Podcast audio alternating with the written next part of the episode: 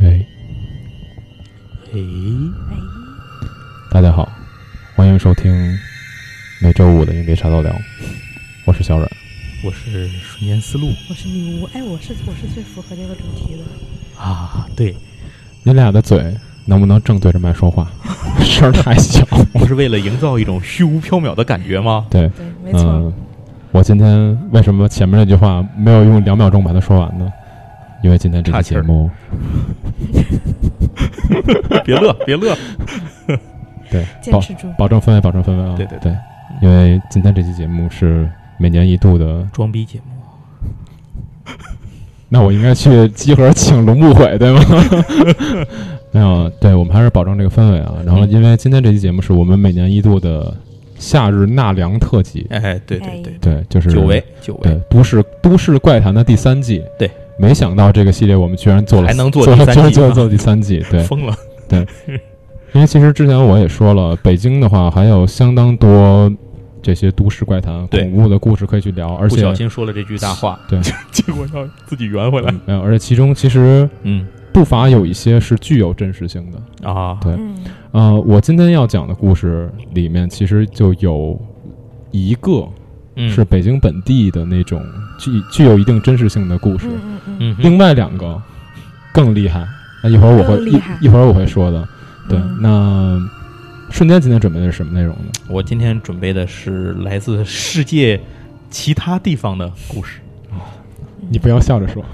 不要笑着说，我们把这个氛围稍微维护一下。好好好，对，那女巫老师今天带来的是啊重庆，重庆重庆对，因为说实话，重庆鬼故事挺多的。丰都过鬼门，对吧？嗯这边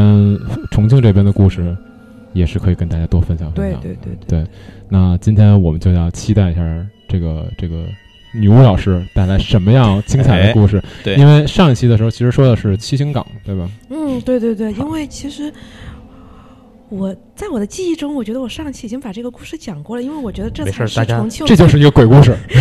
大家都忘了，再讲一遍这吧。才是重庆最知名的鬼故事。嗯，就是上期我记得女巫老师讲了一个七星岗，还有一个她自己对对对，自己的那个故事。对，那那个故事既然我们都没有印象了，那这期就再讲一次，不管怎么样都再说一次。对，行，那一会儿去网上删掉上一期节目了，他们对听都没 法听，必须听这期节说什么呢？ 是不是疯了没？错这种事情就关了麦再说不行 目吗？啊。哎呀对，是不是疯了？这就是一个非常实在的节目，我们怎么 OK 想就要让听友怎么知道。对对对对，行，因为我那不想知道。那我觉得就是维持一下这个气氛，我觉得我们嗯接下来就开始了。嗯对，呃，其实我之前说北京有相当多的这种呃鬼故事的传言嘛，嗯哼包括北京还有一个四大凶宅的传言。啊，对，没错对，，四大凶宅传言就是朝内八十一号，嗯然后西安门的李王府、嗯虎坊桥的虎广会馆，以及这个西单的这个小小石虎胡同三十三号。嗯哼，就这所谓的四大凶宅。但是实际上呢，呃，所谓四大凶宅，除了朝内八十一号，嗯剩下的三个在近代都没有什么灵异的传闻了。嗯而且怎么说？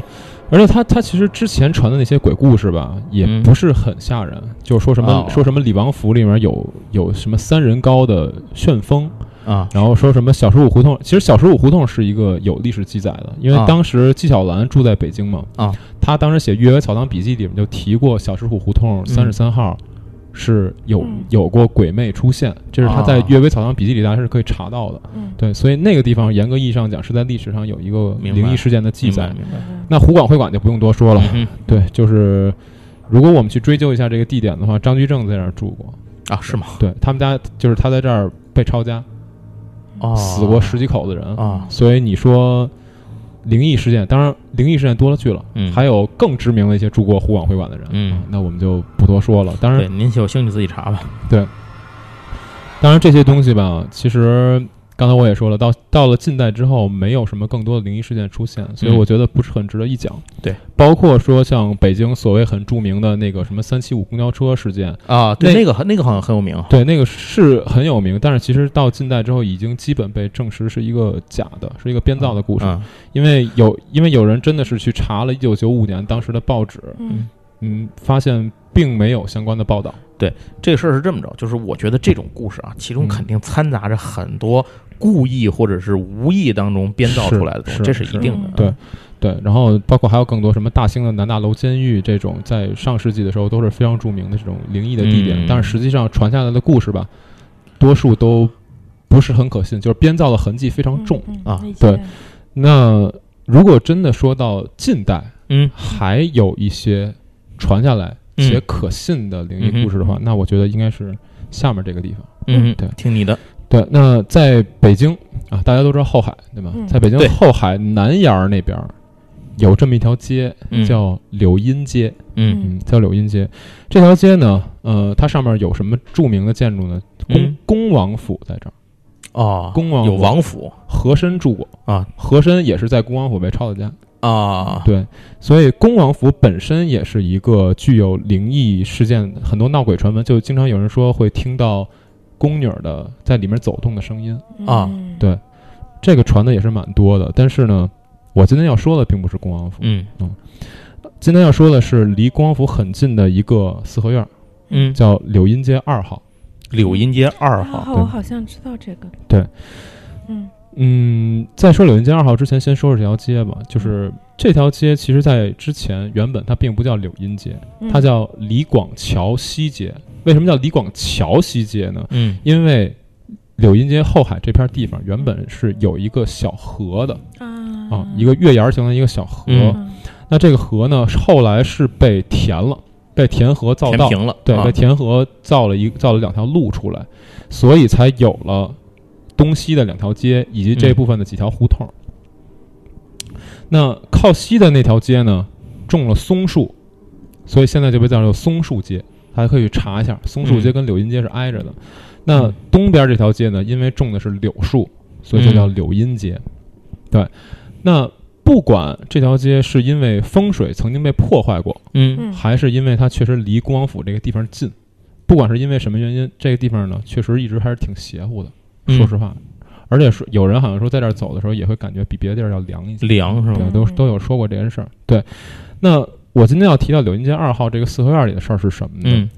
就是上世纪九十年代，其实就是一九九几年的时候，嗯柳荫街二号呢，当时出过一个事儿，什这么事儿这个事儿在当时吧，基嗯本上整条街的街坊都知道，包括说你到现在去问一些上点岁数还住在柳荫街啊的一些老家儿，嗯嗯嗯，他们也都对这件事略知一二，嗯但是呢，都不想聊。为什么不想聊呢？啊就是知道，但是我不想说，对，是吧我不想。啊聊。为什么不想聊呢？嗯想必大家也都能想得到，嗯谁也不希望说跟别人让别人知道，说我住的离一个凶宅很近，嗯对吧？对，那在柳荫街二号这个四合院里面呢，呃，这个四合院最里头嗯有一间厕所，嗯嗯，有一个厕所，呃，但是因为这个院儿里头，就是院儿前院儿是住人的地方，啊对吧？没有人愿意说把自己的正开门对着厕所，啊，那肯定的，所以那个厕所就被放在了最里面。嗯嗯嗯，然后呢，因为九十年代那个时候，其实来京务工的人跟现在比肯定是少之又少，肯定对嗯所以呢，当时租房的人也很少，整个这一个四合院里面呢，就相当于非常冷清，冷清的很。嗯那这个厕，那就怎么就是怎么说呢？这个厕所吧，相当于当时其实用的人并不是很多，嗯而且它自己里面的构造吧，也嗯，完全不是那种很很正常的一种厕所的构造。就是首先它很小，男女两间儿，每一间儿就只有两个蹲坑儿，嗯啊，每家只有两个蹲坑儿，然后里面唯一的照明手段是一个灯泡儿。那个灯泡儿在晚上它的亮度还不如手电筒亮呢。我觉得这画面感非常非常的强了，对，而且就是因为常年用的人也不多，也没有人去打理它，嗯嗯，所以以那个厕所非常脏，嗯嗯哦啊，那就公共厕所嘛，对，也又没人管，正常。非常脏。那嗯造成了一个现象是什么呢？就是没有人在去上那个厕所的时候会愿意在那儿多待。啊，是嗯对，都是陈年旧变。没有人在那儿多待，我们也嗯知道，就是你你很难想象说有人会在这个地方说藏着或者怎么样，不太会有这种事情啊是对。那在九十年代那个时候，具体什么时候我就不多说了、啊嗯。就是有一天晚上，嗯前院儿的一个老太太嗯，半夜起夜嘛，嗯去上厕所，因为女性是不用夜壶的，嗯男性他用夜壶的话，他还可以在自己屋里解决，但是女性是不用夜壶的，嗯，所以老老太太太得去厕所，半夜老太太嗯她就去上厕所，明白？然后呢，刚一进去，嗯老太太还没蹲住呢，嗯然后就大叫着就跑出来了，啊直接就是被吓回到自己的那个屋里面。然后老太太回屋之后，直挺挺的躺在床上，双眼啊盯着天花板，啊吓得已经不行了，这人已经吓懵了。啊然后当时他们家里人也不知道出了什么事儿，嗯可是大半夜的，你也不能说吵着街坊，对吧？啊，对啊，所以当时呢，就是就他家里还有别人，对，有别人，有啊别人。所以当时这件事儿就完全，当时没有处理。嗯那等到第二天的时候呢，整个他们这院儿里人都知道有这么个事儿出来了，嗯嗯嗯嗯，就去看老太太。嗯，可是老太太已经神志不清了，你说真让她把这事儿给讲讲啊清就楚吓了，糊涂了是讲吧？清楚了她也讲不清楚。啊嗯但是呢，从她的一些只言片语里面大致了解了，就是说，老太太去上厕所的时候，嗯在墙上嗯看见了一张半男不女的脸，嗯啊，就墙上有个脸，墙上看见了一个嗯脸。嗯但是我刚才也说了，他那地方本身不是人待的地方。你嗯要说真是有一人藏里头，我想象不出来。嗯嗯是呢，所以老太太当时那人得没有嗅觉，所以老太太当时看见之后呢，直接就给吓跑出来了。她都、啊老太太自己都不知道是怎么回来回的屋，嗯嗯就跑出来了。好，那这件事儿当时在他们那块儿整个就轰动了，嗯嗯所有人都知道，我操，我们这儿出了这么个事儿。嗯那这事儿出来之后，没过几天呢，嗯，老太太就过去了，就是嗯就相当于就给吓死了就去了。啊对，就去了。他去世的时候呢，两只眼睛依然盯着天花板，啊嗯挺吓人的，说实话。嗯可是这事儿出来之后，就是老太太看见看见这个灵异的现象，过几天之后就去了这个事儿，嗯，让他们那儿一些老家儿嗯，想起了以前的一个事儿，哦就以前是这还是以前还能往前倒想起了嗯七八十年代在啊他们这院儿里面出过相似的事儿，啊，就这不是头一次，不是头一次。嗯，那是什么情况？啊七八十年代的时候，有他们这儿有一个可能三四十岁的一木匠，嗯木匠晚上量活，嗯量完活之后，十点多也是去去那厕所里上嗯上厕所。当时的情况就几乎跟这事儿一模一样，也是被吓出来了。嗯然后没过几天，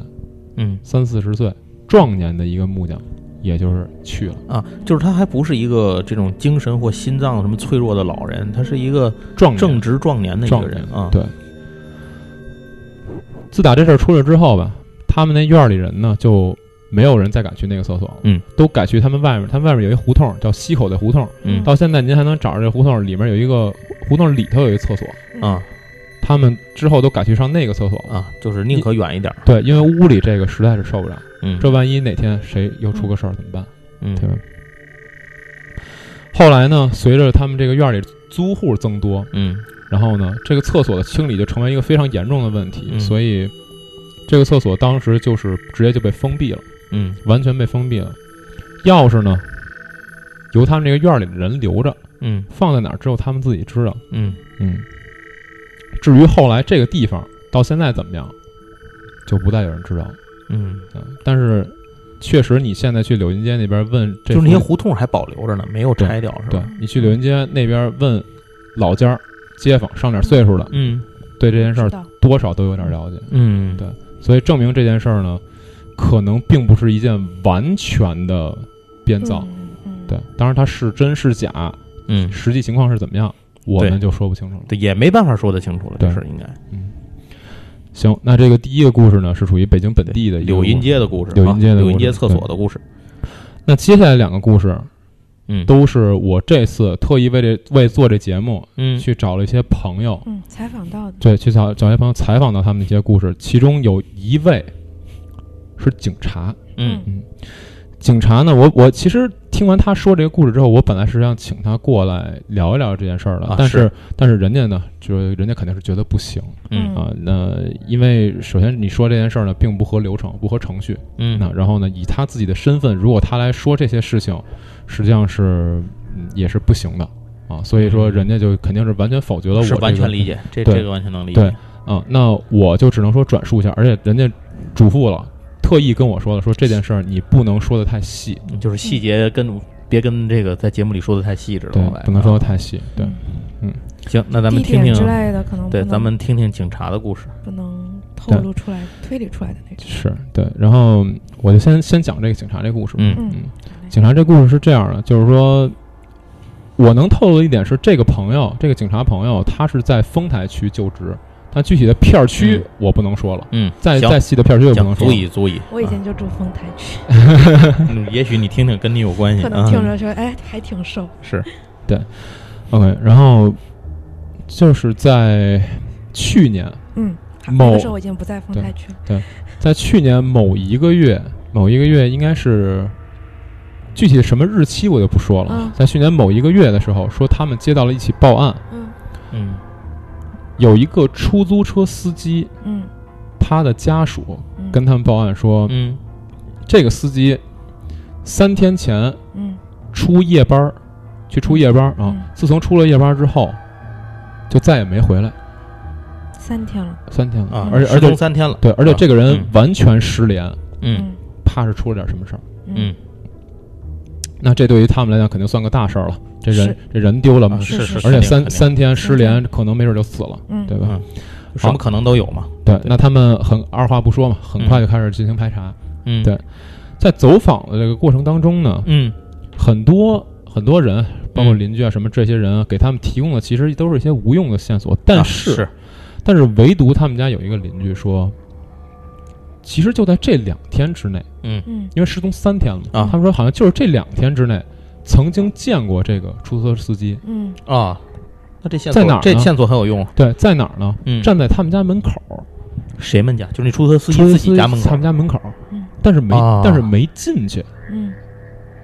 然后他们当时看着呢，就觉得出租车司机人整个状态不对，嗯哼，看着特别虚弱、嗯哎特别疲惫的一种感觉。嗯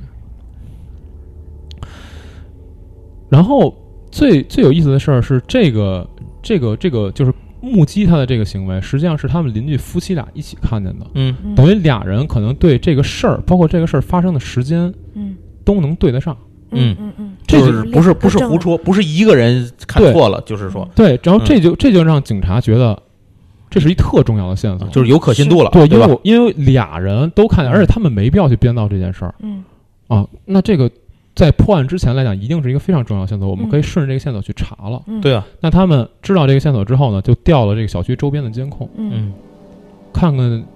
对应的时间之内嗯，能不能看见这个司机的人或者理解车。理解，嗯嗯。但是问题就在于，他们嗯调了这些监控之后，嗯完全没有嗯这个人和那个车都没有看到。嗯啊那这是怎么回事儿呢？嗯，啊，这也说不通了啊。嗯又过了两天之后，就是他们查案又过了两天之后呢，嗯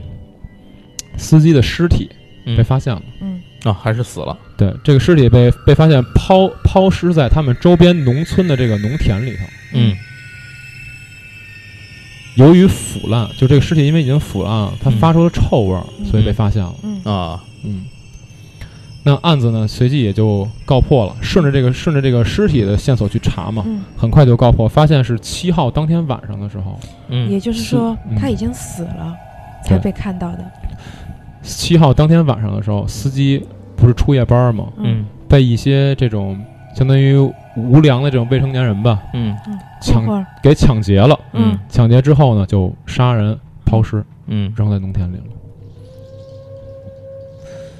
可是想想邻居说那个时间，嗯嗯他七号晚上就死了。嗯邻居说这两天看见的他，嗯嗯，那这到底是怎么回事儿？而且监控都没拍下来，对，就不知道嗯了。而且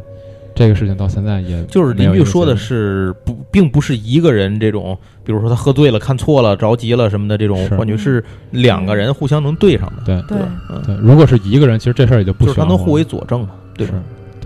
而且这件事情上，感觉在当时那个情况下，应该也不会有人没事儿干出来说这种，对，因为没就必没要道理，没对必没有要任何道理去做，他们对于无他们没有任何好处，他们对就只能带来麻烦嘛。你去说就这是事儿，如果我们理性一点儿去聊这件事儿，我们只能解释成这俩人可能记错时间了，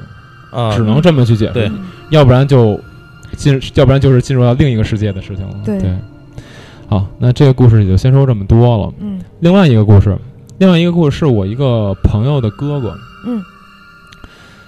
我朋友的哥哥呢，大概是在七八年前的时候嗯啊，具体是什么年份我不太清楚，但是大概是七八年前，嗯反正一零年、一年左右吧。嗯那个时候呢，就是夫妻两个人，他带着他老婆，嗯两个人可能都是大学毕业没多久，嗯然后呢来北京一起打拼，嗯没没地儿可住嘛，那嗯来北京之后，第一件事肯定是先去找，先去租房啊、先租房，因为他们办公的地点是在北京靠东边的位置，嗯北京靠东边的位置。但是如果我我们知道，如果你在什么什么国贸啊、什么这些地方呵租房的话，那就是贵的要死，嗯对吧？那如果租的话，我可能只能说我在一号线沿线，或者说我在通州沿线嗯嗯，才能去租到比较便宜的房子。是，那当时两个人说，因为钱也不多，怎么办呢？我们就只能奔通州那边去租房子。嗯嗯后来他们在网上查，查到呢，在通州土桥嗯附近，有人给他们，哎，就是有一间特别特别便宜的房子，嗯嗯而且是房东直租，啊，没有有中介，没有中间啊没商有嗯赚中差价， 啊，没有中间商赚差价嗯，对，嗯大齿轮转一圈，小齿轮转好几圈啊，没有中间商赚差价。然后呢，关键的一点是特别邪乎， 啊就是因为这个房子它的租金比当时的均价要便宜，啊，嗯因为一一般情况下均价可能很很很难会比一个均价更更便宜，呃对谁不想而多赚点呢？对啊，租房又是刚需对？然后呢，两人一看说比均价还能便宜好几百，啊，想都没多想，嗯直接就去看了，嗯嗯那就看房。看完房之后呢，呃，发现这房东吧是相当于是艺术行业的，是从事嗯艺术行业的，对。房子即便在没人住的时候，也被他打理的非常干净。嗯嗯当然，是不是他打理的，嗯这个我再说，我们后面就聊到这一点啊啊对，所以当时呢，他们既然看见说房东靠谱，房子也靠谱，嗯，啊那二话不说，直接就签合同了，价格也靠谱价格也靠谱，对，嗯押一付三嘛，啊，先住一段时啊间。一般都这样嘛，可是呢，刚搬进来没几天，嗯各种各样奇怪的事情就接踵而至了。嗯首先是一些比较简单的事情，嗯先是说他们上厕所的时候会看到马桶的底下嗯经常会飘着一些头发。嗯嗯嗯而且他们俩基本都能确认说可能不是他们的。嗯嗯但是呢，呃，可能你也会去猜想是是不是下水道出了一些什么对，问题下之水类道的。对压力反很上来深的，对对所以他们也没有去思考这个问题。啊是嗯，对。是然后更邪乎的事情发生了，啊他们发现在自己房子里面大清早的时候，啊厨房里面的抽屉和柜门儿嗯全都被打开了，嗯，就不是他俩开的而且两个人都能确定说不是对方干的，嗯啊因为这件事儿没有必要去开这个玩笑。啊，对双方一旦对峙，因为屋里只住两个人，双方嗯一旦对峙，撒谎是没有意义的。嗯对所以这个东西也让他们很，就是说虚啊的慌吓吓到他们，啊很恐怖。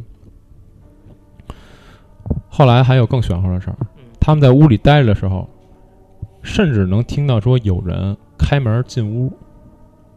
啊，可是他们到了客厅，到其他任何一间房间去看没有人都没有人，但是他们能听见有人进屋的声音，嗯开门进屋的声音。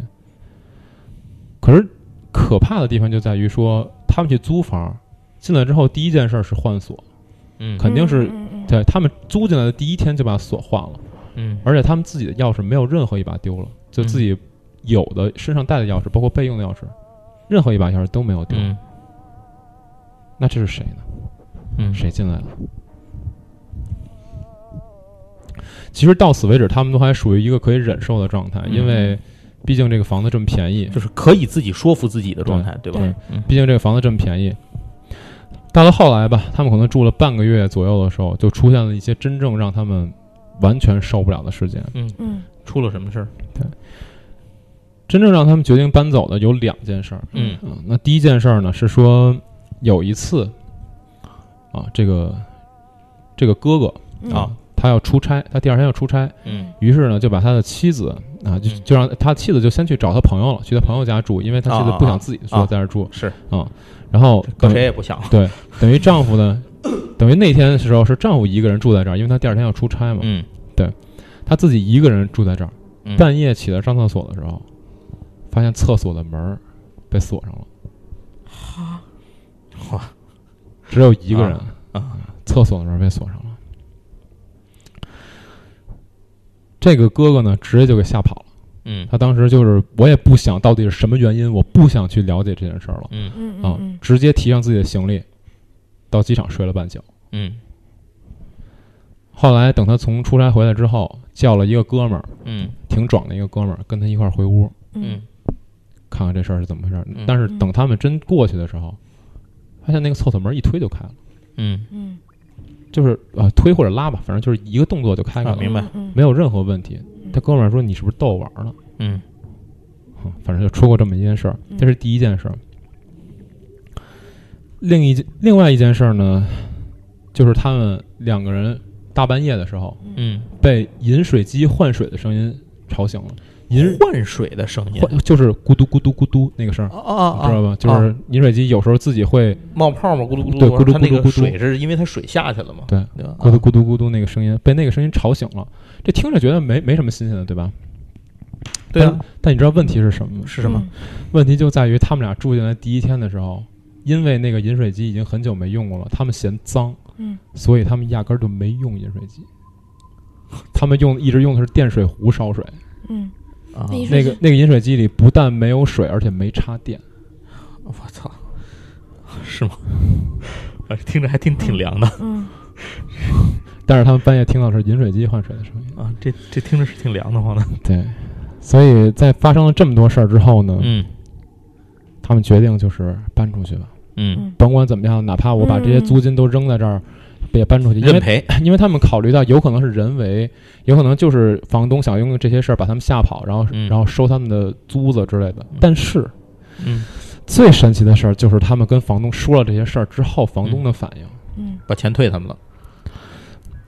他们叫房东过来跟他说了这些事儿之后，嗯首先第一个让他们非常惊惊讶，也让他们感到非常恐怖的一件事儿嗯是。啊房东的反应特别平静，啊，嗯，他可能不是第就一次理所当然，对啊他觉得听了，可能就不是第一次听对了，才找我是吧？嗯对，就是一般你要是跟其他房东说有这些事儿发生，不房可能，房东不房可东能对房东会你觉这得想想不交房租，对吧？房东会觉得你是个傻逼，啊，嗯对，就是或者你们对就明显找词儿嘛，这不就是对？但是房东呢，听完他们说这些话之后特别的平静，嗯，操，然后就跟他们说说这种事儿啊，咱们都解释不了，嗯嗯那就该退钱退钱，该退房退房吧，嗯就把他钱都退，就把他操还还没付的房啊就是还没没用的住房的对，还住没三住押的房一嘛，对啊，交交三押一都退给他了，嗯而且更可怕的是，退完钱之后，嗯房东连房都没看，直接收了钥匙就走了。操，嗯所以你要说这里没点蹊跷，谁信呢？嗯，对吧？因为你想想，如果他真要骗你钱，他退你钱干嘛？嗯，对而且房东一方面听了这件事儿完全不觉得惊讶，就是而这事儿不是头一回了，对，而且吧收了房之后，他连房根本都不看，就是他自己也不也许都不敢看，是就吧是我们那边也有这种我操 故事，就是嗯，就是说这个房子是个凶宅之后呢，就是需要命硬的人进去住，对，就命硬的人就嗯能对对压对得住。对然后房东他为什么不爱去看呢？他就是自己住不了，对，也许他那就嗯他他自就是己赌来的这人能不能帮他，他就是赌来的这个人，他命对硬不硬？啊撞大运呗，啊，我我我们那边也有这样的故事，就是类似于有一个人就是。也也是，就前面开头差不多，然后最后来了一个男的，就是也是个打工进城的，就就那个男的就是那种，我就不信，就算你有鬼，我要跟你一决高下，命一决硬雌就雄类似于宋定伯那种人是吧？对，然后最后就是靠，就是反正就是，就比如说家里有东西响，他就真的会说你别动我东西之类的这种，嗯，然后后来家里就没什么没什么动静了，就是鬼怕恶人磨， 对， 是有这种感觉吧？对，啊，差不多就是这种感觉，对，对，就是房东不去，就是因为可能房东他自己就压不住这嗯个，对，是，因为你知道，就这这几个事儿，其实我如果把它当故事来讲的话，嗯，没什么的。主要的问题在于，这是从别人那块儿真实听到的，你就会是觉得特别的吓人。是行，那今天我的故事就讲完了、嗯啊然后咱我们们沈岩老师来接着分享一下他的哦啊不是小姐姐先来，先来小姐讲姐啊小姐先先来来讲我讲，先来嗯讲，对其实世界范围的向后放啊，其实，呃，我先讲 一个，就是这两个可能是重庆比较知名的鬼故事。嗯，其中一个呢，是因为时间比较近，就在诶其实也不近，就十几年前了。现在啊嗯时间过得好快，嗯其实其实就是零六年的时候，嗯、是因为这件事它有很多影响，所以大嗯家都一定会记得住。嗯，什么事儿？？重庆它以前是有一个七字头的出租车，嗯然后就我们都有一个玩笑，就说就是都说不是怕七幺幺超过赛车，就怕七幺幺超过七幺幺，就说七幺幺这个车开的特别特别快，啊然后是为什么呢？是因为七字头的公交车在重庆呢是私人承包的，啊，所以就相当于我必须得多载人，开的超快，然后就、啊为了回本儿，他为多挣对，单为位了时间内多多挣钱嘛。然后在啊零六年的时候呢，就有一个七幺幺的车，然后直接从一个大桥上开下去了，嗯然后就二十多个人死亡，然后多少二十几个人重伤，反正就是一个车上的人就肯定都有受伤。嗯然后这个事情发生之后，重庆就因为这个事情就引起了很大的关注，所以七字头的公交车从此以后就从重庆消失了。嗯但是这个故事还没完，就是在啊，他发生这个案件之后，一周之后，在同一个位置，就所有不少民众啊反映，听到同一个位置有一声特别大的声响，所有人都以为是第二辆车嗯冲下来了，嗯然后就有很多人嗯赶到现场去看，但嗯现场什么都没有。嗯，然后那刚好是一个头七，你知道吗，哦，就是前七天嘛，啊，对对对，头七就是去前七天的意思，就你觉们得到应时候该说是一下人回来了，啊，而且说这个车为什么？其实这个车当时因为嗯赶上很多别的报道，所以是不敢认真报的。嗯是但是就有很多后来的人分析说，这个出租车司机有可能是自杀，嗯所以就是啊这种怨魂啊，没有那个。然后直直到现在，大家仍然有很多人会说，在当年出过车祸的地方还有声音，嗯嗯，就是他们死了之后会更强的念不是那种就是看到人之类的，就是会听到一个特别巨大的声响，是但因为是这种声响，你就没有办法解释，嗯因为那个地儿它不出这个声儿。的对，这嗯啊是、就是他本不该有这种声音对，这个没有就是道理，对吧？就因为当时因为这个事件呢，它取消了七字头的公交车，所以大家都知道七幺幺的公交车事件，嗯，这是重庆比较知名的一个故事。嗯哼然后嗯下面一个就是，我以为我上次已经讲过了，因为这应该是重庆最知名的故事了，就是白家洋房的故事。嗯白家洋房在重庆有一个比较普遍的名字叫北碚鬼楼，嗯北碚是个地名，嗯就是它这个洋房在北碚。嗯然后它为什么叫白白家洋房呢？是嗯因为那个，嗯、重庆有一个实业家，就是我不知道大家知不知道，但在重庆是真的很知名，叫卢作孚，在大概在上世纪二十年代的时候，嗯然后他当时是修了这么，就是相当于出资或者说出人帮助他的一个好朋友，当时也是一个他工作上的一个头，算是一个协助的这么一个人，叫白国荣。嗯然后跟他修了这个房子，这个房子刚好临江，能够看到江，所以就给他养病，用白国荣的身体给他。嗯然后到了一年之后，白国荣就还是死了，嗯因为他本来就身体不好。但是呢，就就有人说白国荣死了之后，经常能够听到这个房间有人哭，但是这房间是有他太太在的，而且他太太是一个洋夫人，嗯就当时可能洋人没有那么多，大家就觉得有一个脸色煞白的人嗯老在晚上哭。哦然后后来呢，他太太也不在了，就不在这儿住了。但是就当地人就说，这个房子他太太虽然不在了，但是还是有人在哭，哦就一到半夜就会有人哭。然后大家就说这个房子不行，这房子他闹鬼。嗯然后闹鬼之后，然后过了一段时间，但是这个房子因为是个洋房，嗯就还不错，所以就所以所以就还是会有人进去住，嗯然后到后来呢，又有一对有一个富人家就搬进去了，嗯嗯然后就说他的女儿和一个穷学生好上了，就是当时最典型的爱情故事，嗯但是呢，那家人就说不行，你不能和这穷学生，这学生太穷了。然后学生太穷了还行就是我要让你嫁给一个当官的，啊，嗯嫌贫爱富，对然吧？后这个，然后这两个人就相约在这个房这这个楼里面自杀了。嗯然后自杀之后哦 double kill，也没有也没有找到他们在哪，但是就但是就都说他们在那儿死了。嗯嗯然后因为这个故事有点浪漫嘛，然嗯后所以当时中国的那个恐怖片《夜半歌声》，啊啊他们很喜欢这个故是事，啊所以他们就到白家洋房去取了景。嗯哦，然后这个故事到这儿还没有完，就是这个时候呢，其实白家洋房基本上已经荒废了，就嗯，是就肯定荒废了，没有人没人去敢住去啊。对，但是它周边其实是有人住的，但他是缺少一个牛逼的房东但是就是已经没有什么人去住了，嗯但是传说一直都在，啊，是啊，就大家就说啊，白家洋房是要闹鬼是了，越没人住越有传说嘛。啊所以等到了上世纪六七十年代，大家都知道这个时间是一个比较敏 感的时间。啊是，啊，大家要破除封建迷信，对吧？就有鬼这种事情不可能，怎么对嗯可能有鬼？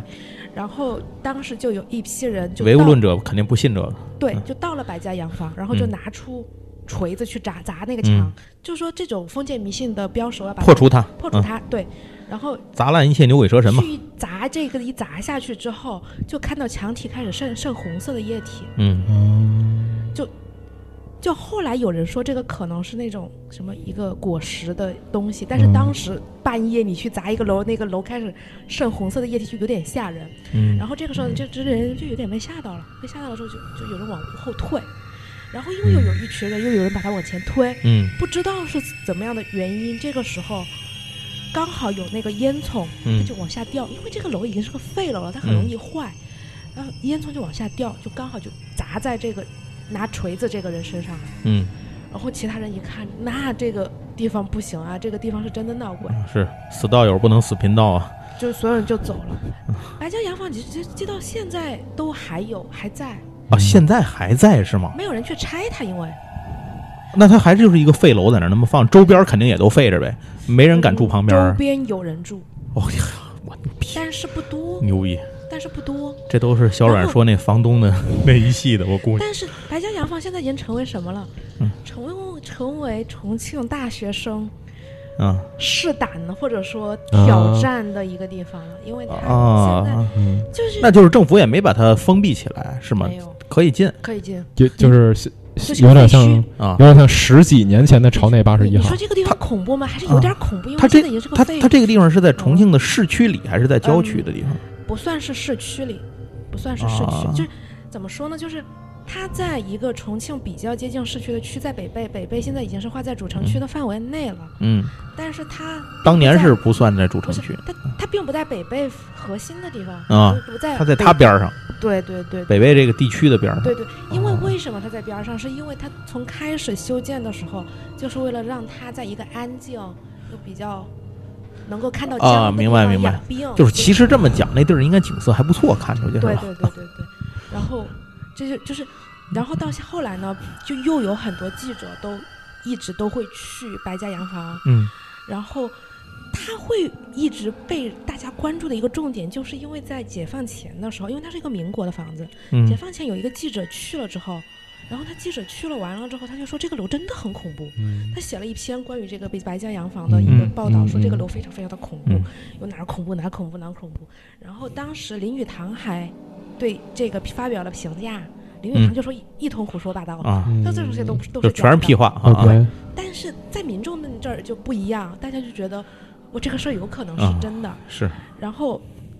但是就是即使到现在，这种事情，老百姓之间的议论，大家还是倾向于宁是可信其有，是不可信其无的。对对对啊对对。然后直嗯直到现在，那个白家洋房还是会有时候会出一些就奇类怪似的于声音，对，就是因 OK 为老有人去探险，你理解？ 就去探险的人有时候就会说啊，这个楼根本就没什么，什么事儿都没发嗯对生。但有些人就会说，我去了之后觉得还是蛮恐怖的，是啊嗯有可能因为你一个破的房子吧，它总会你那种荒凉、那种传说，它的情境对都很容易给你造成一种对心对理对压迫感或者什么，就是而你且没事儿也能生事儿出来，嗯何况对吧？对，而且重庆真的是一个，就像我，我特别赞同重庆一个作家叫阎连科啊，阎连科他写过一个关于重庆的嗯文章，我这是我我最赞同的一篇关于重庆的文章。他说，因为重庆它就是在巫巫术文化当中兴起了一个南蛮的，啊啊，对对所对，以是上所以支撑重庆这个地方的，就是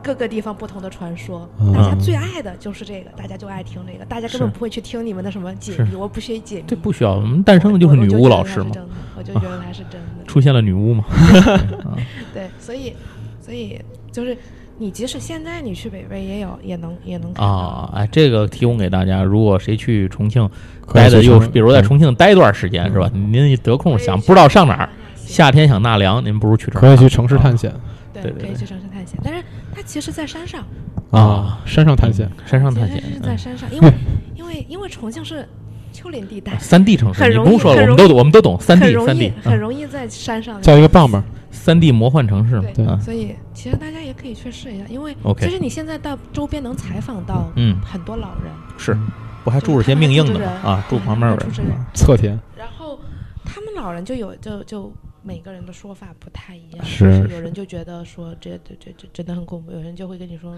其实还好，周边住着也没什么事儿，对，嗯嗯但是估计那块儿房价低，嗯，那块儿是不是房价低周边没什么房子，他在山上，啊？嗯懂了，嗯，对，对而且你想你你说你一个地方都有一个废楼，你想这附近的开发是嗯，做的有多差？嗯，是是是，嗯，但也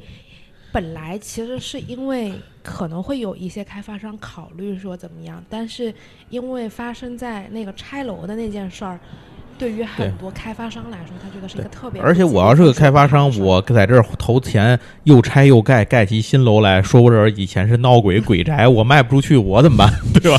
花那么多钱在山上盖一楼，也也就是因为这个原因，所以白嗯家洋性房价比不合适 一直一直都没有拆。啊！ OK 对对对对对嗯，这倒也好，这个反正也也很难说是因为什么事儿留下了什么东西，对吧？对，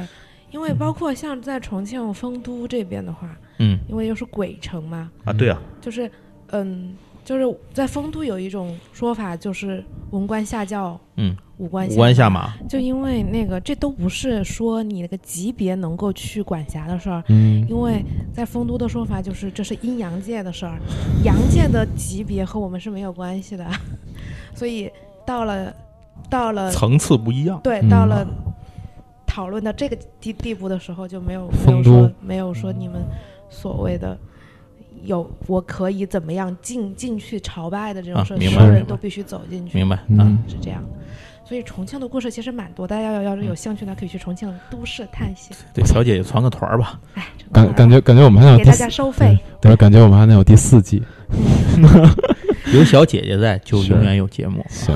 来吧！瞬间我时们间要老去行师，，我给你讲讲这个放眼世界的故对啊对事。对，因为为天津的事情啊，其实也还有很多，但是呢，就是因为我一直没有时间去整理这些，是对对是对嗯是是所以一一直没有弄。然后，但是这次呢，是因为我平时听到过这两个故事。嗯那其实这么说啊，在咱们在我小时候，我不是我不知道这个两位年轻人哦那我小没时候出生说呢啊，对对对，有没有那种经常看的那种书，就是讲什么飞碟呀、什么啊水有的怪呀、以前什么以讲那前些不是有一个以前北京有一个杂志叫什么《飞飞碟碟探索探索哎，》？飞碟探索非常有名我的还杂志。看过什么嗯世界不可解？哎， 100对对对，大就有一阵儿特别流行特别神农架野流行人就啊是，你90走年代水嘛怪，对对对，九十特年别代流什么行。飞碟、气功之类录的像嗯特别带流那个行年代，哎，对嗯气功那个年代，对，就是这些不解之谜啊，非常的多。但是呢，现在看起来，第一，大伙儿也没人什么提了，因为网络多了，照相技术什么是就越来录像都发展，就是很多这些东西就不攻自破了，就王是王林大师哎，就扯不了了。然后呢，但是呢，也有很多传说呢，就是这种咱们可以说是为这种，你说怪力乱神也好，嗯你说是无稽之谈也好，嗯但是很多这种事情呢就流传下来，还是有很多这种事儿没。错对那么在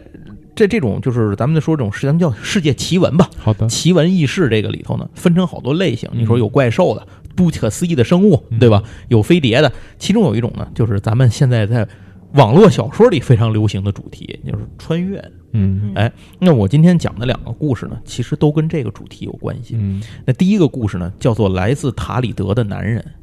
那这个故事呢，时间要追溯到一九五四年的七月份，嗯，哎，这是发生在日本，好，在一九五四年七月，这是夏天嗯嘛，炎热的一个夏天，嗯，在日本东京的羽田国际机场嗯，然后停下了一个航班，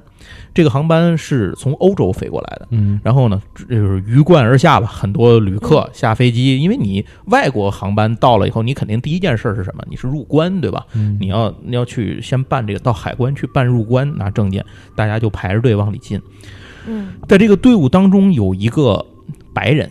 留着大胡子，嗯，是个高加索人，就是一看是那种高加索那边的那种人。嗯，理解这个人穿的很得体，是一身西服，拎着一个皮箱，然后呢，呃，他手里拿着自己的护照，也顺着这个排队往前去过海关。嗯当这个这个人后来，但是他说的话是，他说的是法文，就是非嗯常流利的法语。 ，Bonjour，呃，对对对对，就比就像你像你这么流利。 哎，然后再有呢，他跟后来据很多人回忆啊，就是包括海关的工作人员去回忆，他在现场是他可以说一些日文。嗯虽然不是那么的流利，但是日常的沟通、简单的沟通日语他也会说。嗯哎，那么就是这么一个人。那这个人呢，排队到他，一切都很正常。排队到他，就是问您是来入关，这肯定海关要问一下您是因为什么原因入关。还如何？呃， 他说我是因为商务洽谈，就是他说我跟一个公司约好了来签合同的，嗯然后而且他说我这已经是第三次来日本了，嗯就是已经来过三回了。说那那您就把那个什么，把那个您的护照给我们，说是盖个章啊，您得嗯检查一下护照吧，总得看一看。但是他递上护照之后呢，日本的海关人员就发现不对，嗯这个护照一切都正常，哪儿都正常。翻开之后，里头盖的章，各个国家的出入章盖满了很多，就这个人走过很多地方。嗯但是这唯独哪儿不对呢？这个护照上的国家的名字写的这个名字翻译成中文直译，就是用音译啊，叫做塔里德嗯这个国家，嗯没听说过。嗯海关人就懵了，说说这妈真护照假护照啊？嗯说你说是假的吧？这里头盖章可都是真的。嗯，你说是真的吧？ 就是恕恕我孤陋寡闻，嗯从来没听说过嗯，就把这个海关他没办法，不能让进啊，就就呛呛起来了。相当于就是说，您这护照怎么回事？你得解释一下，你这假护照怎么回事？嗯嗯你这太假了，嗯见过里头作假的，没见过封面作假的，对吧？就是您这怎么回事？那人也很奇怪，那人说我都第三回来日本了，我你跟我开这玩笑干嘛？就说嗯就是这是那意思，就是这不是一个海关该有的工作态度啊！就是你们拿我找乐吗？这不是成心咔着我吗？？嗯嗯你就是说我我都已经第三次来来日本了，你现在跟我说这有什么用啊？他说我就来自于塔里德呀、这有什么奇怪的？嗯然后后来海关就就开始有工作人员过来嘛，他也得叫自己的上司，说这儿有一人想闯关， 对吧？拿着一假护照，嗯，这还信誓旦旦说说说真事儿，那人就非常生气，就是越来越激动说话，就说说我这是你们无理取闹嘛，你们日本海关说你凭什么不让我入境呢？你也得说出个理由来，说你看我这里头翻，我前面有前两次入境记录，确实有前两次入境记录，日本盖的章，那所有人就就这这个时候就这个他这个出入口就已经就就已经办不了事儿了，知道吧？然后结果就把他请到一边儿单独处理这件事情，你得弄明白怎么回事儿啊！就问他，就说你这个您是到底从哪儿来？他说我我就从这个国，这我的祖国塔里德，就这个国家的人。然后他说那您怎么说法语呢？他说我我们国家就是说法语啊。嗯，然官后方语言他说：“那那您这国家在哪儿呢？因为都没听说，因为那海关的工作人员一开始以为怕自己没听说，欧洲小国太多，我嗯不知道也正常，理解就赶紧问上，就说确实是没有，谁都没听说过。说嗯您这国家在哪儿？那人毫不犹豫就告诉他，我的国家就在我，那你就是你们开玩笑嘛？说我的国家就在法国跟西班牙的交界，就是边境线上，嗯我们小国就在那儿。完了，他就说了一个说说在那地方，然后拿了一个世界地图，说您指指在哪儿？哎，指在这我国家在这儿吗？一看他指这儿确实有一个国家，但那个国家是安道尔公国，嗯，这大伙儿都知道这个，咱咱都知道安道尔公国。嗯啊，那人也很纳闷儿，人家说你这地图印错了。他说就说嗯我这是我的我国家叫这这不叫安道尔，我没听说过这个国家。说那您那就问说说您这国家就是 建国多长时间了？他说我的国家已经有一千多年的历史了。嗯他说不可能，这这就是我没有必要在这件事上想骗你，对吧？就是说肯定是是没我没从来没闻所未闻安道尔这个国家是干什么的，我从来没有听说过。反正这个事情就是在现场就就大家开始就就反正就是这个事儿吧，就就开始处理这个事情，嗯因为这个人没有任何开玩笑跟好像就这人是个，比如说他是个神经病，嗯或者说这个人我就是来搞恶的，我我就是来拿你们海关找乐的，疯的都没有。这个人非常理智，很正常。然后说那咱就查查吧。您说您来这儿来日本来谈商务的，那您说一公司吧，您说找的谁？一说这个公司一查，日本真有这家公司，嗯就到联系到这个公司去问。那个公司说我们从来没有听说过这个人说的这家公司。嗯嗯没听说过，也没听说过一个国家叫这个塔里德这个国家，我们更不知道，嗯我们没有跟这个公司有过任何往来。您说这人我们也不知道。然后说那您再提供一下，你到日本来，你得有订旅订旅馆吧，你不能住马路上。拿着他的订房记录去查，那个旅馆也有，但就是没有他的订房记录，没有这个人订房记录。嗯嗯就是他说的一切东西都存在，就是没有他的任何痕迹。嗯，啊，这事儿就就感觉非常的诡异，就说这这事儿到底是怎么回事儿？然后这个时候海关已经处理不了这不了这件事儿了，当时是日本警方已经介入了这件事情，嗯嗯嗯然后警察就把这个人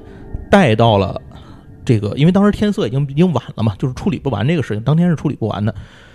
就这人又不像神经病，你又不跟他关神经病院去， 就是觉得当时这个情况，就把他带到了海关附近的，就是机场附近的一家旅馆。那家旅馆，我我就是咱们估计啊，他可能是跟机场有合作，或者是这种，嗯，这种什么跟警方之间有一些合作，什么招待一些人的这种这种地方，就是警察他在那块儿派驻，就说您先今儿晚上安排您住在这儿，咱们明天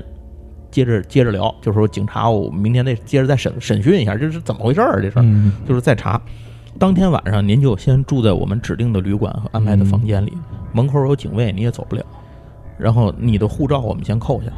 你的身份证明、钱包这些东西都交出来，就您的私人物品先都交出来，先扣了，我、哎先扣了，我们先都封存。嗯是，明天咱接着聊。嗯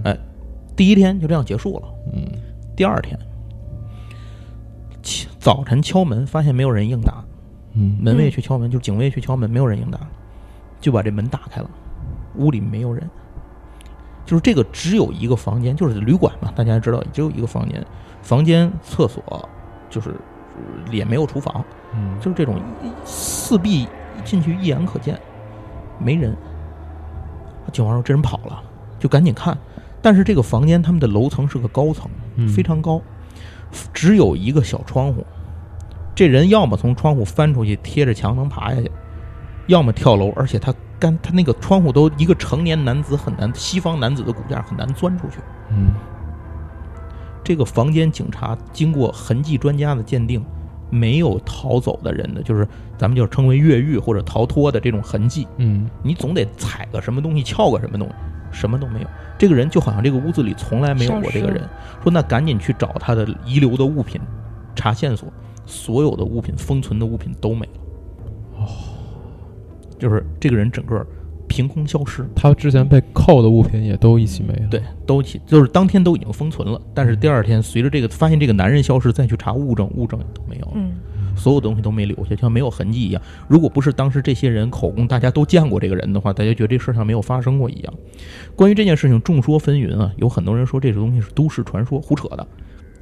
不定有点什么事儿，以讹传讹传多了。嗯也有人说这是神经病闹事儿的，也有人说这人是个罪犯，反正就是逃跑了，逃脱大师，嗯就说什么的人都有。但是最集中的一个说法就是，这个人真的是来自于一个跟我们现行世界非常高度相似的平行空间。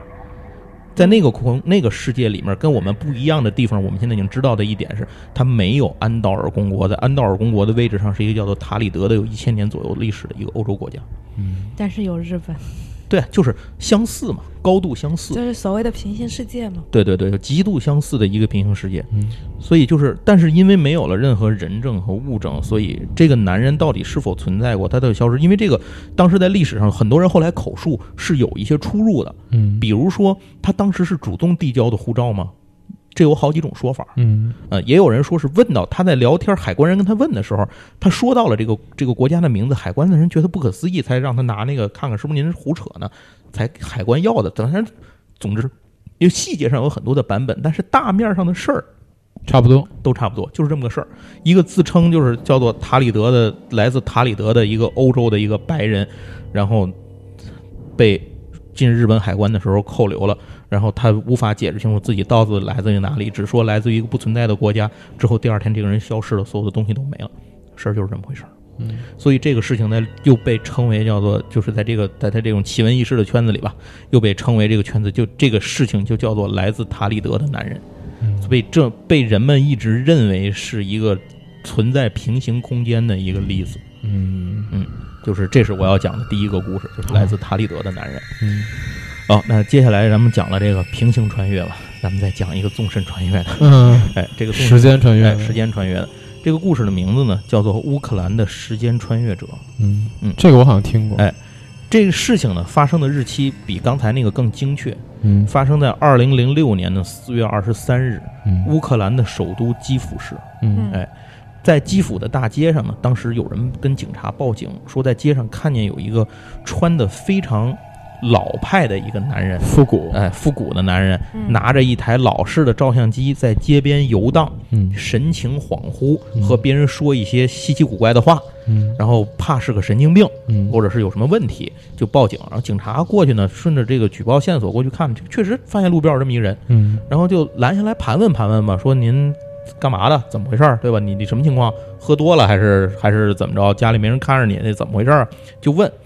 然后这个第一件事，警察问就是你，咱们也知道，警察咱们这边办案这也，警察路边盘问也是，你先把证件拿出来，我看一眼。结果那个人掏出证件一看，俩乌克兰警察一看就傻了。他们掏出来的这个证件呢，是五十多年前前苏联的身份证，啊，就是他的身份证证件是一个苏联时期的苏嗯苏联时期的身份证，这这这文物嘛，就是就说这是哥们儿你神经病啊！说说就说您拿这种没有，我要您现在的身份证，这就我现在身份证就是这个，就这就我现在的身份证。警察觉得哎就别无办法，然后说那您跟我们回局里吧，就回警察局吧。嗯然后后来觉得这人有神经病，就是询问，就说嗯要不算了，给送精神病院吧。嗯于是就干脆把他送到了精神病院，并且警方请来了嗯一个心理学方面的专家协同审讯，由那个专家来主审讯，就是觉得这人是个精神病人，就是巡警认为他是个精神病，然后这个请来了这个。这个心理学的专家来跟他一起一起去，相当于是这个审讯。这个专家还有名字的记录，他叫保罗·克鲁蒂科夫博士嗯，是个心理学博士。嗯然后他跟警方一直有长期的合作。那么他来到精神病院之后呢，就开始对这个人进行审讯，包括就是进行询问吧，也不能叫审讯了。然后去嗯看他的这个证件这些东西。这个证件上写着呢，这个男人的名字叫做谢里盖，呃，他叫做谢里盖·波诺语伦科，嗯就是叫谢里盖吧，咱们就简称他为谢里盖。一九三二年六月十六日生人。注意，一九三二年这个时间，咱们刚才说的这个时间是二零零六年。嗯他的证件上写着他的出生日期是一九三二年六月十六日，然后询问他的年龄，他说自己现在是二十五岁，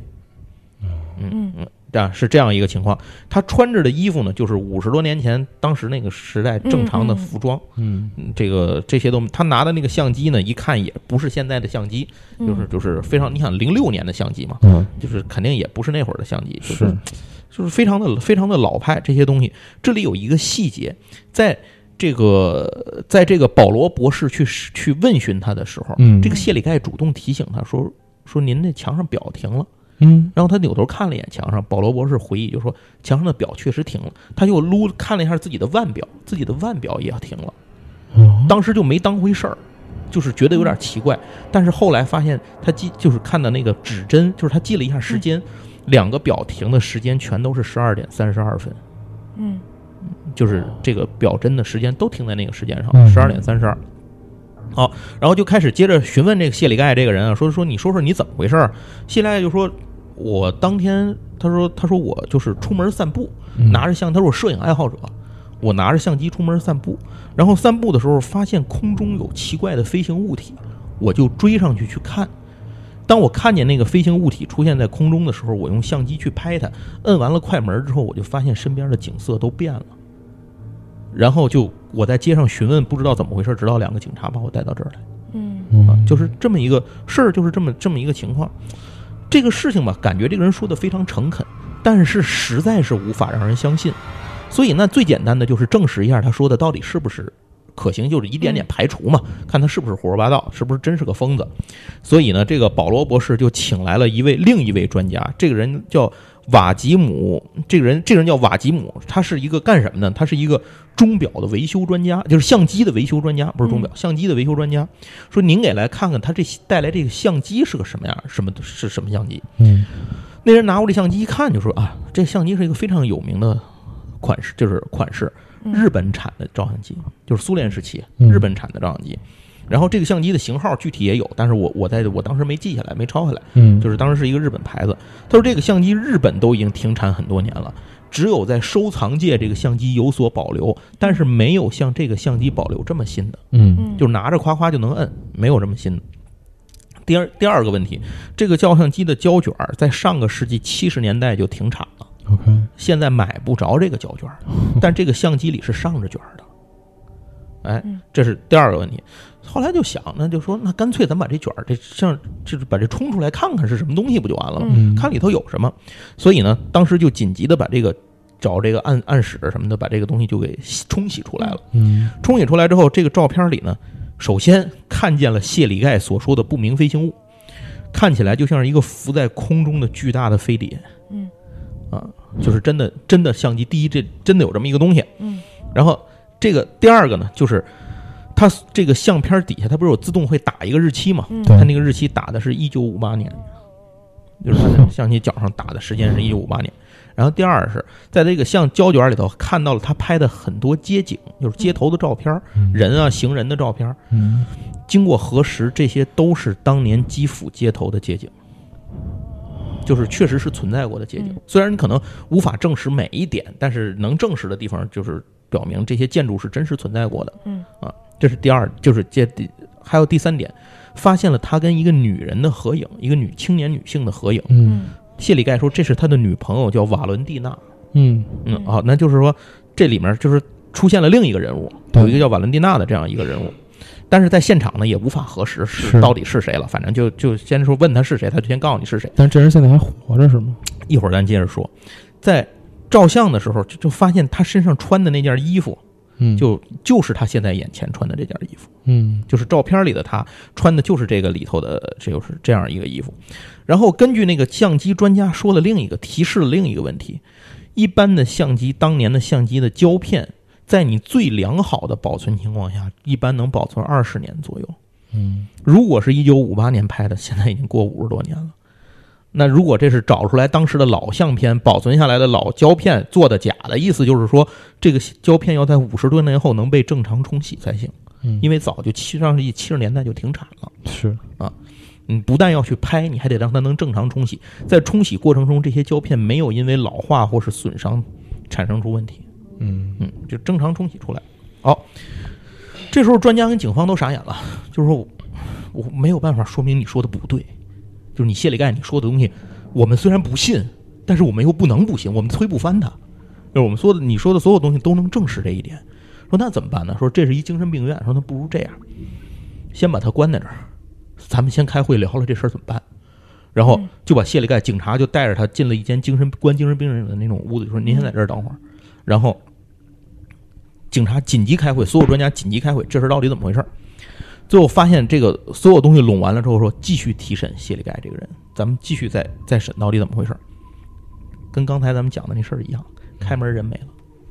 嗯哦这跟刚才那又不一，但不一样的地方在于，这是一个关精神病人的房间，嗯所有的窗户条都是焊死的，没有窗户，没有玻璃，就是它玻璃都是涂死的，你看不见外头，外头也看不见里头，就是它全密封的状态，所有的玻璃外头都有焊条，就是防止精神病人逃脱的嘛。嗯然后门口，这是二零零六年，已经有监控器了，嗯门口站着警察，嗯调监控器录像，清楚的有记录，就是警察把谢里盖带进这个屋关门，嗯但是一直到提审之前，没有人出过这个门。是。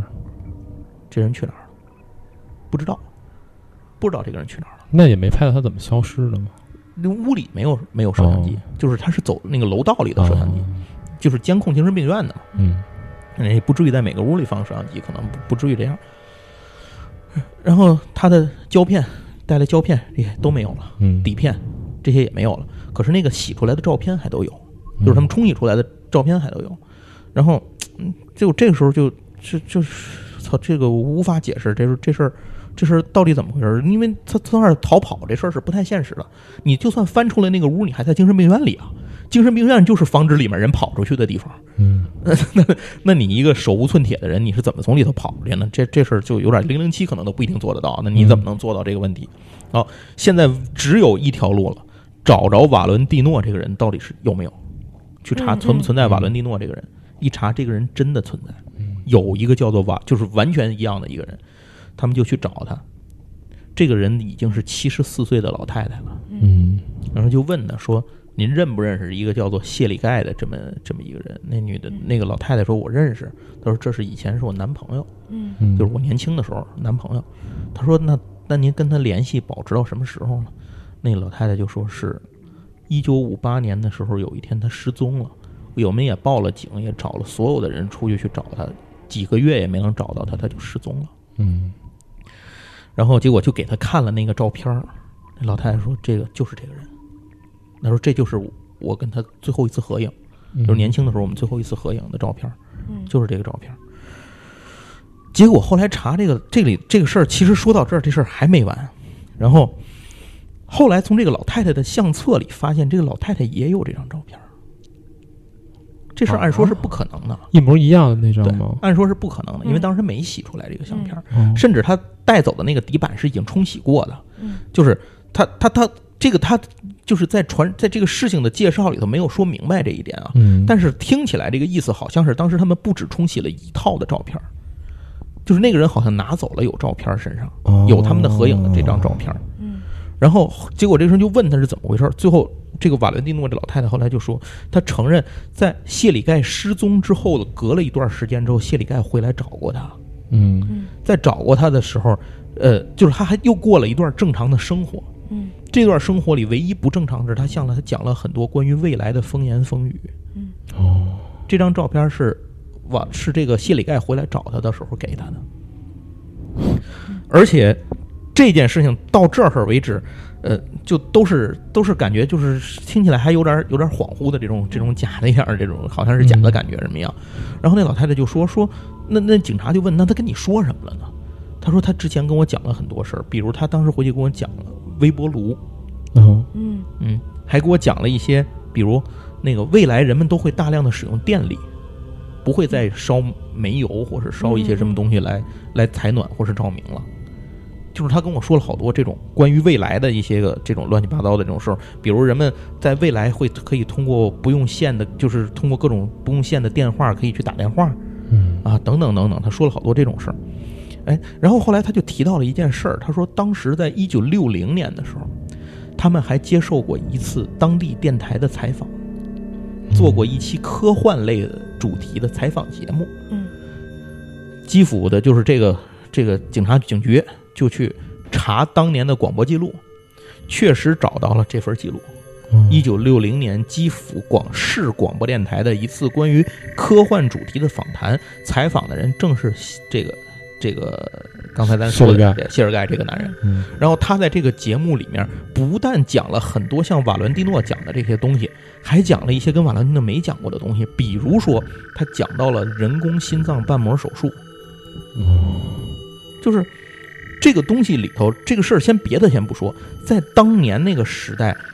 医学科技就是在六零年是没有人工心脏瓣膜手术的，没有这个名词儿，嗯嗯，就是是苏联医学界不知道这个词嗯，他自创的，就他把这个词说出来了。嗯然后当时在访谈里头听那个主持人就跟他说说，如果没有您向我们描述了种种细节的话，我一定认为您关于未来的设想是个疯子。他讲了微波炉是是怎么去做，然后打电话、无线电话，关于医学、心脏瓣膜的这些东西。结果就说他只是来揭示，假设他真的是一个时间旅行者，他真的穿越了时间。嗯那么，当他穿越了时间之后，他来在这儿就是接受了一次这一天的时间嘛，将近，嗯，他怎么会知道这些事儿？对，于是就去倒所有的人，开始去接触过他的人，去查那些记录。结果发现了几个细有趣的细节。首先，第一件事儿，在他被带到精神病院，等着这个就是那个克鲁科科纳克这不克利夫那那个博士，忘了叫什么，嗯就那个心理学博士、嗯来的这段期间，等着这段期间，嗯他看到了他旁边就有一个微波炉，他看到了医院的医生用微波炉去加热。嗯饭菜，他还跟微生跟那个医护人员有过一些交流，关于微波炉。嗯第二，当时在那儿值班的医生，就在他那旁边值班的医生，在看的一本医学杂志，是关于人工手，就是人工呃心脏瓣膜手术心脏瓣膜手术相关的一些个书籍。哦医疗杂志，然后他也见到了，然后说这个当地的医护人员都有跟警察值班警察都有证明，他曾经向医护人员和警和这个就看他的人吧，去有极大兴趣的询问过关于手机的一些东西，哦所以他说的这些东西都有可能就是有逻辑合乎支持他是如何知道的。然后那关于这个谢里谢里盖这个人到到底去哪儿了？他为什么后来又这这为什么现在没有了呢？然后那个瓦伦蒂诺就说，后来又过了几年，又这个人又突然失踪了，去哪儿不知道了，再无下文。也有一种说法，我后来还关于这件事，我仔细去查过一个，就是网上去查介绍嘛，嗯有一个介绍中提到过，说这个瓦伦蒂诺这啊、不是瓦伦蒂诺，这个谢尔谢里盖这个人，他后来又穿越到了更比我们现在更靠后的未来，并且带回了在那个时代的一些照片儿。那个照片上有当时乌克兰在那个地方的会建造成了什么样子，是一个海边儿一个悬崖上的一个照片儿。能够看到那个地方的建筑中保留有现在当地就有的雕塑，但是还有很多现在没有的建筑。所以这个人可能就在时间裂隙中一直不停的旅行，就是掉落在裂隙里，一直在穿越，哦，好可怜，是不是不知道？啊，这就是我要讲的第二个故事，嗯，就是关于乌克兰时间穿越者的故事。啊，我的故事讲完了。让我稍微消化一下。我感觉今现在天 第一个故事我是听过的，嗯，就这两个故事其实都挺有名的，嗯，都挺它是是关于在平行空间穿越和时间穿越这两件事情里，嗯就是特别多的例子和故事里面相对证据和细节比较完整的但两个是故就事。是后面有人去考证，就说有一些所谓的证据其实啊，对也，是不存在的。对对对，所以就是说这个事情到底是不是呢？我觉得既然是放在这个节目里聊，咱们就把它作为一个故事听一听特别棒就完。听听故事吧，它具体是真是假我们就不追。这对这种对对故事就是真的是那种九十年代世界百大未解之谜的对那种对类，型。但是它的细节比那可多得多 得多。是，就是因为像我像我今天节目开始的时候，我也说有些鬼故事吧，我要是光把它当一故事去说，然后他可能听起来吧，就觉得特别的假，对特别的假。但是说，我觉得今天咱们讲的这些故事都是属于至少听起来我觉得不假的。我觉得嗯 鬼故事听起来假是好事儿啊，说的对，说的因因为你你知道，就是我今天说的另外那两个故事，嗯，我其实挺希望不是他们以真实的生生活经历告诉我的，因为、啊就因为他们是以真实生活经历告诉我，所以我会觉得特别的担心。是是是，对，反正不管是真是假吧，那、嗯哼今天今天大家就把我们说的所有东西都当成一个故事去理解，为大家的夏夏天带来一丝清凉。好，好那也感谢大大家大的家收听，听我们对纳凉特辑的第三期，我们下期再见，拜拜拜拜。